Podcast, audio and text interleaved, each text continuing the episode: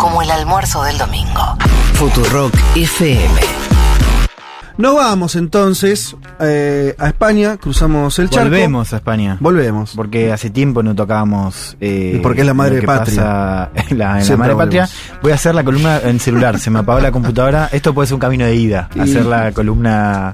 Bueno. eh, es más con- sencillo con Pero no me gusta nada, pues eh, bueno. Eh, les contaba, todo esto surge a raíz de la moción de censura propuesta por Vox al gobierno de Sánchez. Una censura, una moción que fracasó rotundamente, tuvo solo 53 votos a favor, 201 en contra y 91 abstenciones, ¿no? Interesante ese número porque tiene que ver con el Partido Popular, o sea, la extrema-derecha no votó en contra, a diferencia de la primera vez que lo había hecho con la moción propuesta en ese entonces por Abascal, esta vez se abstuvo. Recordemos en España vos para tumbar al gobierno tenés que eh, al mismo tiempo defender un gobierno para ser investido. Recordemos cuando Sánchez es, es investido presidente, derrumban a Rajoy, pero lo votan a Sánchez. Bueno, en el primer caso de la primera moción de censura de Vox, hace unos años, eh, había sido Abascal, el líder del partido, quien se había propuesto como presidente, la, la moción también fracasa. Pues sabía que no lo iba a lograr. Claro, esta vez eh, la diferencia fue que el candidato que presentó el partido fue Ramón Tamames, que es un economista de 89 años, un personaje bajo todo punto de vista, no es diputado, o sea, no, no, no, no es ni siquiera militante de Vox, es un tipo que de hecho militó en el Partido Comunista Español, o sea, un personaje, Ah. insisto, eh, de hecho también físicamente bastante, o sea, bastante, mm, eh, yo diría desagradable por ciertas cosas que vamos a escuchar ahora. eh, Es un comunista que, se volvió de extrema derecha. de extrema derecha, claro. Conozco. Eh, hay varios. Ay, hay varios. Conozco otros. Hay algunos. Eh, estaba pensando, sí, no lo voy a decir. Bueno, eh, lo que no hizo Tomás fue ofrecer un, un programa de gobierno, hizo más, más bien una ponencia, Sí. donde ahí lanzó diatribas de eh, todo tipo. Como esta que vamos a escuchar hablando sobre el feminismo, porque el tipo de repente hablaba del gobierno de Sánchez y de pronto también hacía como diatribas contra el progresismo y la izquierda. Escuchemos al candidato propuesto por Vox para liderar el gobierno de España, Ramón Tamames. También podría decir que ahora ustedes, las mujeres, utilizan a las mujeres como si fueran una moneda de cambio. Ustedes son los más protectores, los mejores, los más listos, los más buenos. Pero hombre de Dios, para mujeres tenemos ahí una, que Isabel la Católica, y ya en el siglo XVI tenía más poder que el propio rey. Es un desconocimiento también de la historia, un desconocimiento de la historia y además tenemos hoy más violaciones que antes de toda esta oleada feminista que ha habido.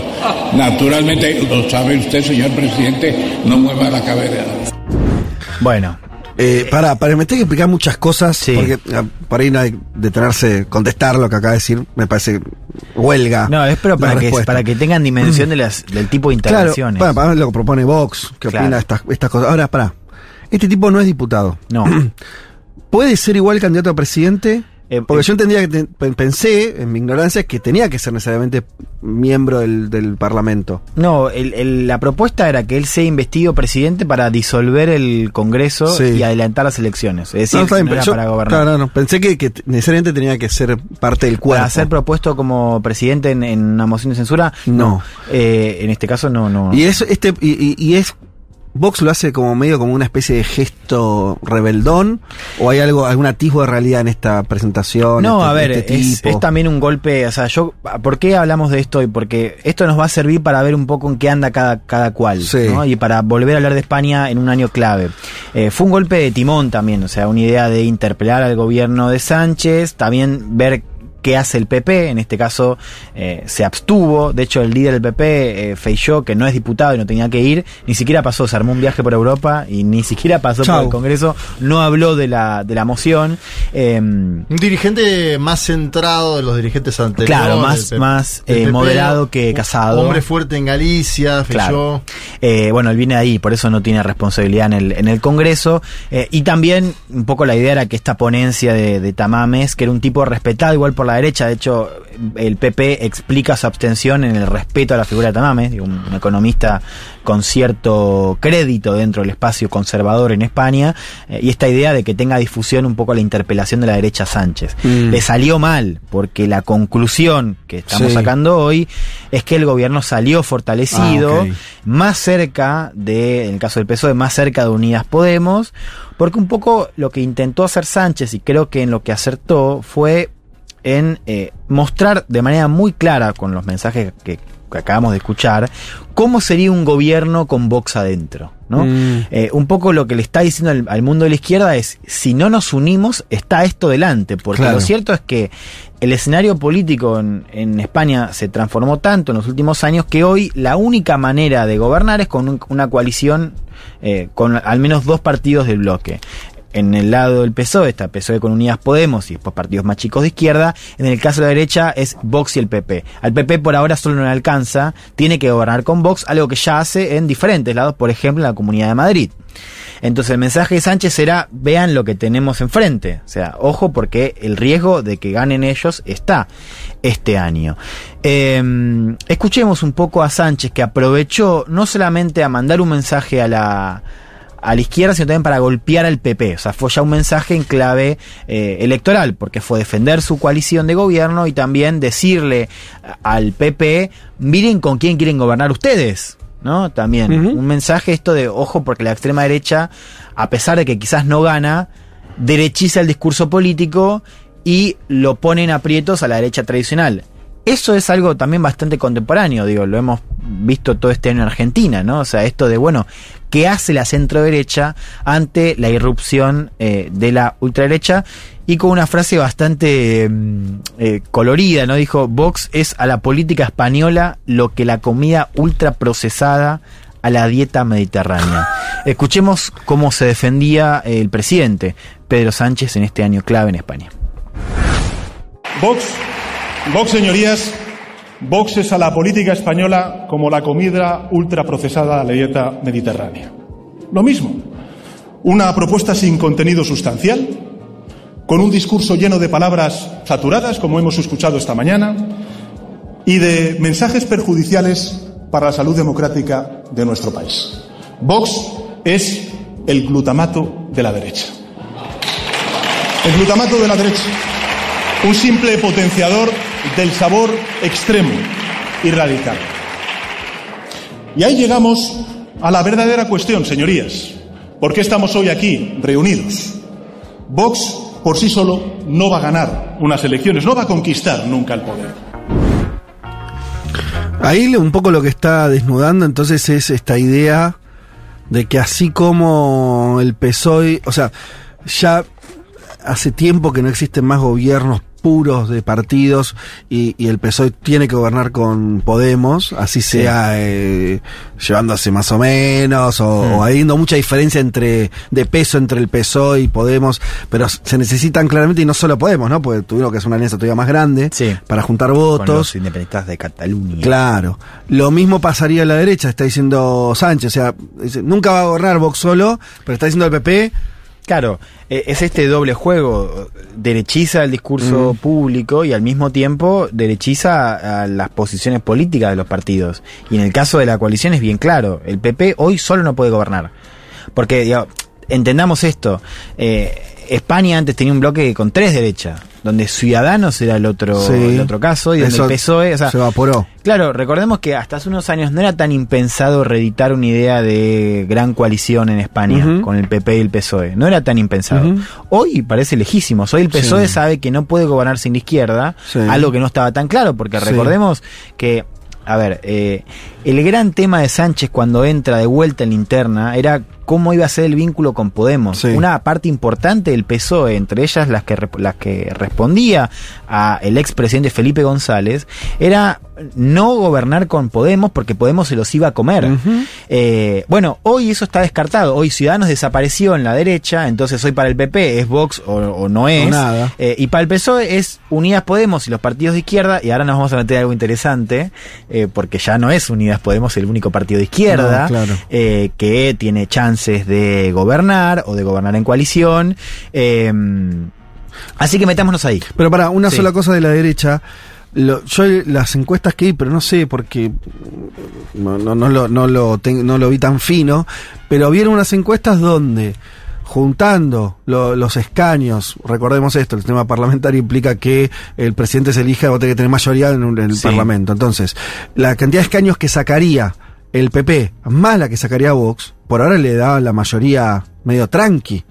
eh, si las elecciones fueran hoy, o Al- esas encuestas, o no son tan así las La- si, encuestas. si dan la mayoría a la derecha. Sí, o sea, No, yo- juntar los votos de, de- Depende, o sea, está viendo un poco más disparidad ahora. Yo Ah. las últimas que vi, no sé si Juan viste algunas otras distintas, era que estaba por ahora un poco mejor el Más bloque de parejo. izquierda, claro. Ganaría el, bloque de izquierda. El último sí, Sí. que es la, la Sí, más la encuesta más- prestigiosa. La que usa el país, claro. Sí. Bueno, eh, PSOE dobla la ventaja sobre el Partido Popular y Vox pierde eh, 1,8. No, el PP pierde 1,8 puntos. Podemos baja, lo cual es el otro dato del cual va a hablar Juan, Sí. porque hay una interna descomunal Sí, sí. dentro de Podemos.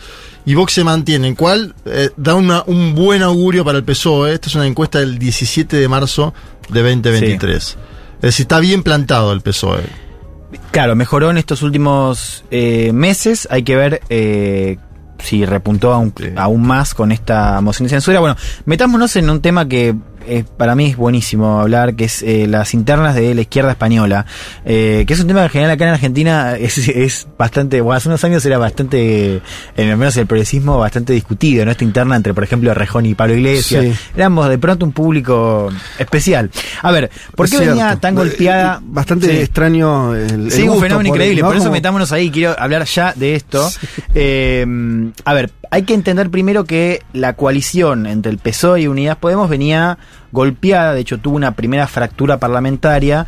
eh, después de una reforma de una ley eh, impulsada por el Ministerio de Igualdad que conduce Irene Montero de Podemos, eh, por esta ley llamada o conocida como ley solo sí es sí, ¿no? También ley del consentimiento, que fue creada después de la violación grupal de, de la manada, que básicamente lo que hace es cambiar los criterios de qué se considera una agresión, una agresión sexual, dándole mucho más lugar a la figura del consentimiento y eliminando la distinción entre abuso y agresión.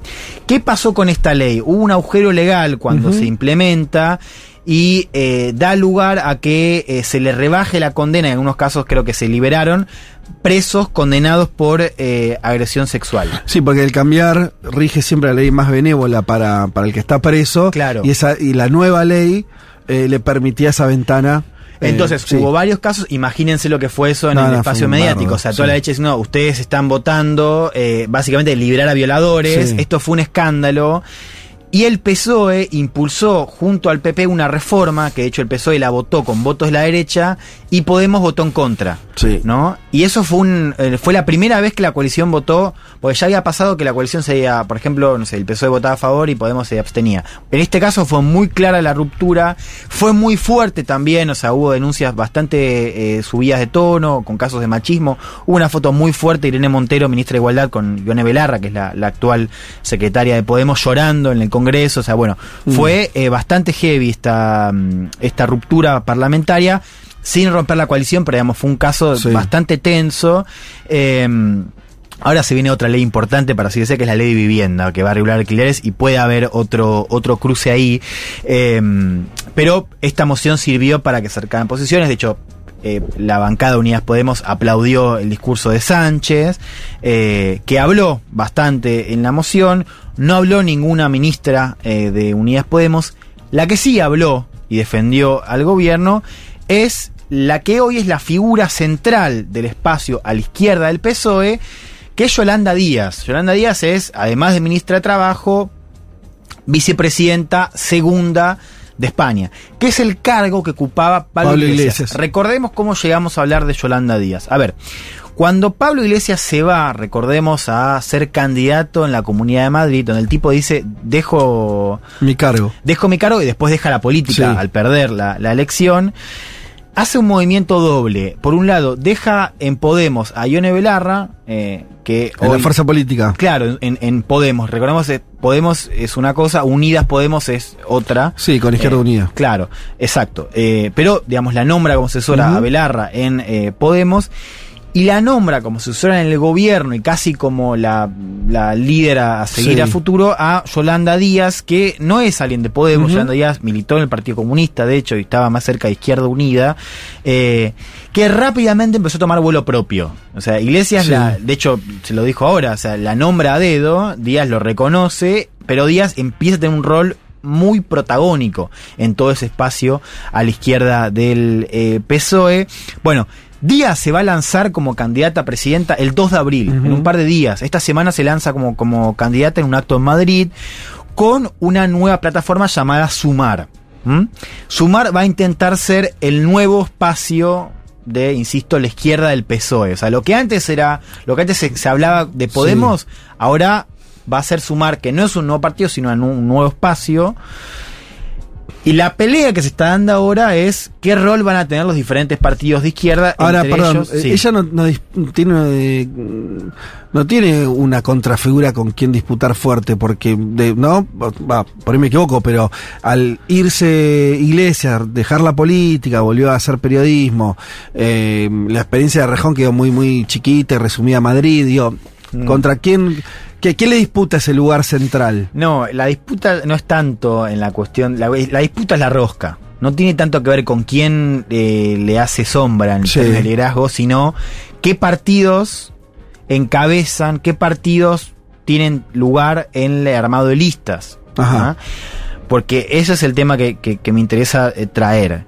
Eh, vos re- mencionabas recién a Rejón. Sí. Rejón está también oliendo, estuvo en un acto con, con Díaz la semana pasada hablando de em, salud mental. Ada Colau, la alcaldesa de Barcelona, y los partidos regionalistas y verdes, que en un momento, o sea, estoy hablando de cuando Rejón era parte de Podemos. A ver, esto es importante para entender. Podemos, y por cómo funciona la política española, Podemos más allá de- del éxito que tuvo en términos de renovación de discurso y, y todo lo que vimos en estética, inclusive nueva de renovación, era una marca que hacía que al interior de España, en lugares donde no tenía tanta presencia, los partidos verdes, regionalistas más chicos que tenían presencia local, pudieran ir englobados en eso. Bueno, Sí. eso se desarticuló. Sí.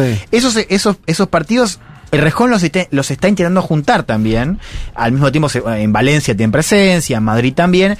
Esos partidos están también queriendo tener lugar en. em, Sumar, en algunos casos compitiendo con Unidas Podemos. En mayo hay elecciones autonómicas y municipales. Sumar no va a, no, no va eh, a participar, o sea, Yolanda Díaz no participa ahora, pero sí participan estos partidos pequeños que van a competir contra Podemos. Sí. Entonces vos ya estás viendo una, o sea, está Díaz por encima Sí. Y Unidas Podemos compitiendo contra Rejón, contra Colau Sí. y contra partidos verdes más chiquitos. Es bien interesante lo que está pasando porque, te imaginas, la posición de Podemos no es, eh, ¿cómo decirlo? No está encantada de tener eh, de pronto a Rejón diciendo dame más lugar a mí. ¿Y Yolanda Díaz cómo se para respecto a Podemos, por lo menos, o, en términos de discurso? Digo, Bueno, ¿Es a- alguien más, más Sí. eh, de izquierda, más moderada? Él- él- ella, a ver, no, no. eh, eh, ella es una persona que viene del ámbito de la izquierda, pero que eh, se ha, ha defendido el gobierno. O sea, está hoy también definiendo posturas que, o sea, en algunas discusiones, eh, por ejemplo, la- Lo vi con un matiz con el tema de la guerra, del envío de armas, un Claro, matiz. Pero, por La vi. ejemplo, con la ley, eh, la que les cuento recién, la reforma, ella votó eh, con Podemos, o sea, votó en contra. Ahí Sí, se peleó a Podemos. claro, en claro. otras, En eh, otras no. está más cerca del gobierno, también porque es vicepresidenta segunda. Quiero que escuchemos esto. Eh, hace unos meses Iglesias habló del tema. Quiero que escuchemos el tono de Iglesias para decir, ojo, porque Podemos no puede estar afuera.